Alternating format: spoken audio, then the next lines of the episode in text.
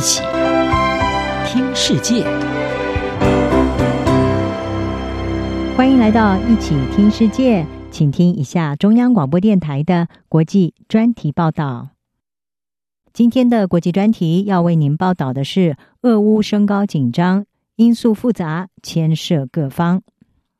俄罗斯从三月底开始，在乌克兰边境以及克里米亚半岛集结了成千上万的兵力，也导致俄乌两国在继二零一四年以来的战事之后，再度升高爆发冲突的可能性。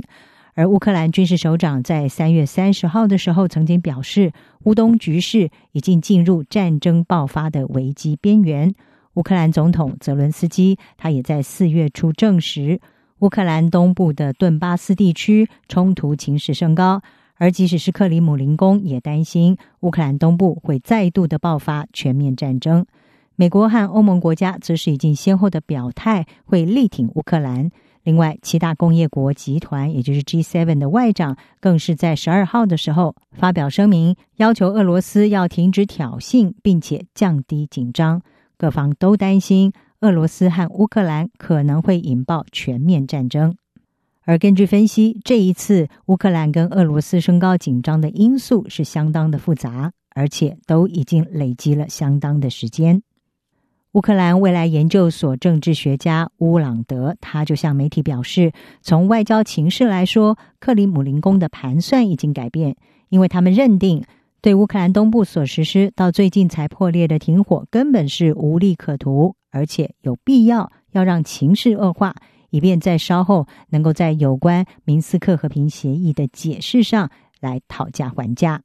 其次，俄罗斯和西方的关系持续的恶化，也是促进紧张升高的因素之一。俄罗斯因为在二零一四年吞并了克里米亚半岛，以及鼓动乌克兰东部的亲俄分离主义势力作乱，早就受到美国和欧洲的制裁，关系已经相当紧张。而在美国总统拜登上台之后，情势更是有恶化的趋势。俄罗斯智库俄罗斯国际事务协会的执行长科杜诺夫他就指出，拜登先前公开的指称俄罗斯总统普廷是刽子手，让俄罗斯面临了压力，也明白美国对俄国的态度已经跟前任的川普大为不同，而且拜登也比川普更关注乌克兰的情势。其次，乌朗德也引述了其他的分析家指出，俄罗斯也有国内的考量。克里姆林宫的这些举动是要为二零二一年九月国会大选来预做准备，以转移他国内消费者对于反对派领袖纳瓦尼遭到监禁，还有社会经济问题以及 COVID-19 疫情等等的注意。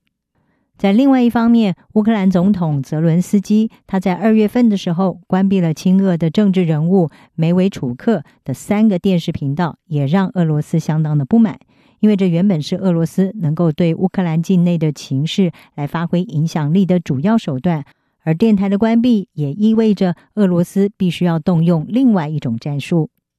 再来，乌克兰民意的变化也是升高紧张的重要因素。科多诺夫他就表示，目前俄乌双方都面临了综合性的不利情势，而这会导致冲突升高。这种综合创造了先前不存在的额外风险和威胁。至于对乌克兰来说，泽伦斯基正逐渐的失去他的政治地位，成了右翼以及民族主义势力的人质。他上任以来，有许多改革方案停滞不前，他派系内部的政治情势也正在改变。他们认为，泽伦斯基最近所采取的步骤是走上前任总统波罗申科的老路。泽伦斯基一直被认为是鸽派，而不是鹰派。但是这一场紧张将会对他的政敌，也就是乌克兰前任总统波罗申科，还有提莫申科以及极右派的政党斯沃伯达是有利的，因为他们一直对俄罗斯是采取比较强硬的立场，而泽伦斯基的人民公仆党恐怕将会因而失利。而在拜登上台之后，似乎也给了乌克兰这些右派势力添加了火力，认为一旦爆发冲突，美国会更果决的来支持乌克兰，让期待升高紧张的势力更加的振奋了。至于目前升高的紧张是不是可能避免走向开战的道路呢？军事观察家已经退休的俄罗斯上校柯达年科他表示，问题仍然有机会来透过谈判解决。但是不幸的是，他认为希望不大。以二零一五年所签署处理乌克兰危机的明斯克和平协议为例，各方违反停火的状况越来越频繁，而受害者也与日俱增。目前各方都没有展现出特别的和平意愿。柯达年科并且说，俄罗斯的立场似乎也难以妥协，目前看起来是一个双输的局面。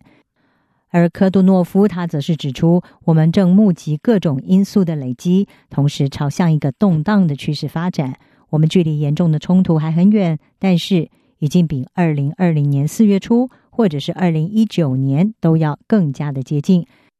他因此也建议，首先要稳定顿巴斯的情势，重新回到撤离重型武器的问题，还有欧洲安全及合作组织他们的任务以及监督停火。